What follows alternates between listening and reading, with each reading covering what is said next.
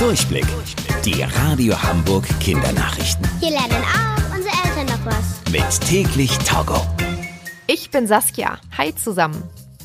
Juli könnt ihr auf einigen Verpackungen im Supermarkt ein besonderes Bild sehen. Und zwar eine traurige Schildkröte, die im Wasser neben einem Plastikbecher schwimmt.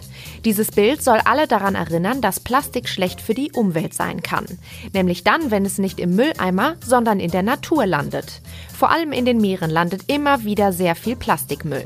Für die Tiere ist das ein großes Problem, denn Plastik verrottet nur sehr langsam. Es kann viele hundert Jahre im Meer schwimmen und dabei Tiere verletzen. Damit das in Zukunft weniger passiert, ist das neue Bild auf Verpackungen bald für die Plastikfirmen Pflicht. In den USA hat ein Fischer einen ganz seltenen Fang gemacht, und zwar einen gelben Hummer. Hummer sind längliche Krebse mit ganz großen Scheren. Normalerweise sind die grünlich-braun.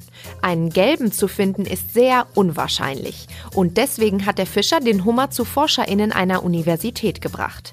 Die nannten den gelben Hummer passenderweise Banana, also Banane. Bananas Zellen können einen wichtigen Farbstoff nicht produzieren. Deswegen ist er am ganzen Körper gelb.